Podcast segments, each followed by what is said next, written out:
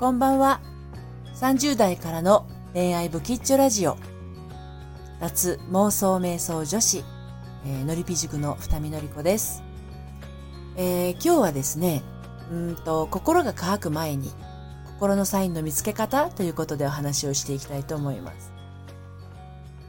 なんていうのかな？あのー、心が乾くっていうのは、うん、なんとなくね、心の中がささくれ立ってくるような、カサカサした感じですかね。うん、潤ってない状態。そんな風になる前の心のサインの見つけ方ということなんですけれど、あのー、自分のね、感覚をこう、キャッチする方法って、まあ、一人一人違うかもしれませんけれど、あの、自分の気持ちが本当はどうなのかっていうのを、あまりね、あの、深く考えていない人は、あの、自分の感覚のことを割と置き去りにしてしまっているというか、後回しにしてしまっている方意外と多いんですね。で、あの、そういう方は、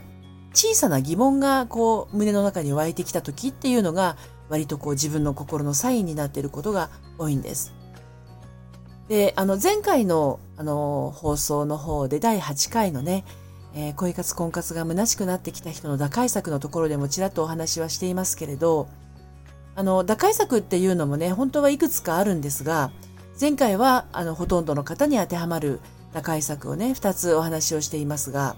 気になる方ね、ちょっとね、第8回の方を聞いていただきたいんですけれどもね。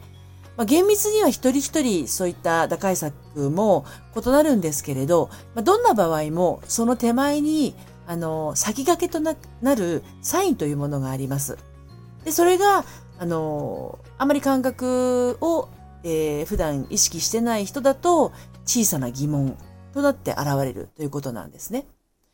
例えば、あの、こんなこと感じることありませんか？えー、ねえ、恋愛ってもっと楽しいものじゃなかったの？とかね。ねえ、結婚ってこんなに我慢が必要なものだったの？ねえ、私の毎日ってこんなに逆風が強いものだったの？っていうような、まあ小さな疑問が、あの、自問自答という形でね、現れるっていうのは、まあまあ、あの、サインですね。これに気づいた時っていうのが、あの、きっかけ、変わるきっかけのチャンスになります。このままじゃ嫌なこととかね、このままじゃダメだなとか、このままじゃまずいんじゃないのっていうような感覚。こういったあの一つ一つの感覚があなたの心から生まれるものであって、えー、心のアンテナがキャッチしたあなただけの感覚になります。で、あなただけの感覚っていうのはもうあなたにしか感じることができません。他の人が代わりに感じてあげることはできないんですよね。で、こういったそのサインを無視していると、虚しさですとか苦しさ、それから辛さというものはどんどんどんどん増していきます。で、このどんどん強まるっていうのもね、サインなんですけれど、えー、これに傷がつかないでね、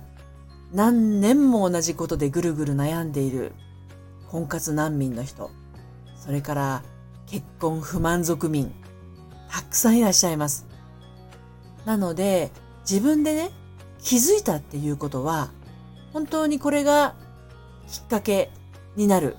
風向きを変えるタイミング。なんですよね。気づいたってことはものすごくラッキーなことなんです。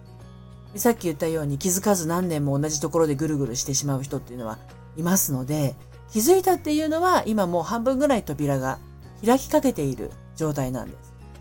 でね、やっぱり同じ人生を歩くんだったら、ね、同じ恋愛をするんだったら、結婚するんだったら、自分が幸せな方がいいですよね。そして何より自分らしい方がいいと思うんですよ。人に合わせたりするんじゃなく、彼に合わせたりするんじゃなく、彼の言いなりになるんじゃなく、自分らしく自由に幸せな方がいいと思うんですね。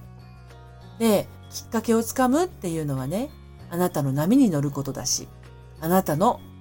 追い風に乗ることだし、何より無理なく、あなたらしく、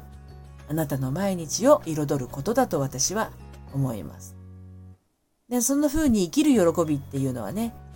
女性としての喜びにつながりますから。